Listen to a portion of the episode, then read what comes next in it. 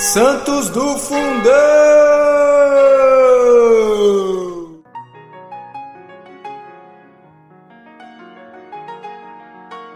Fala Santidade, tudo bem?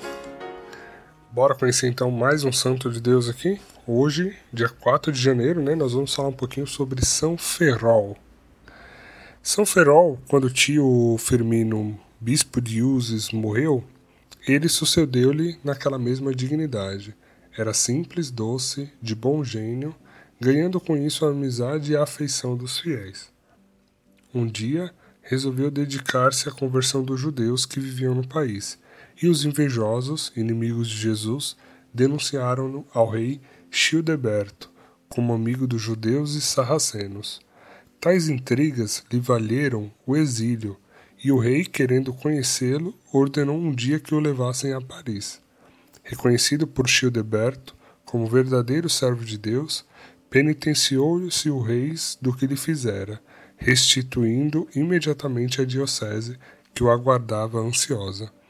Com efeito, São Ferrol foi recebido com grande alegria por todos e, incontinente, reencontrou reencetou a obra interrompida. Perto do fim da vida, um anjo do Senhor apareceu-lhe, anunciando-lhe a proximidade da morte.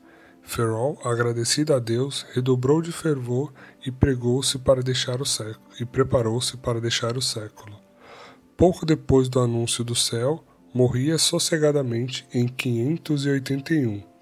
O corpo de São Ferrol ficou exposto na igreja de São Paulo de Uzes, onde milagres se realizaram. A abadia que fundou em Uzes deixou uma regra para os monges, segundo nos diz São Gregório de Tours. Bom, então um santo aqui que é, foi bispo, né?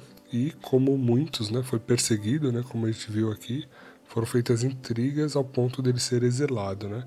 E o mais interessante é que era tamanha santidade que o rei rapidamente reconheceu o erro e restituiu ele a missão que Deus lhe confiou, né? Chefiar uma diocese. Amém? Então, dia 4 de janeiro, conhecemos aqui a história de São Ferrol.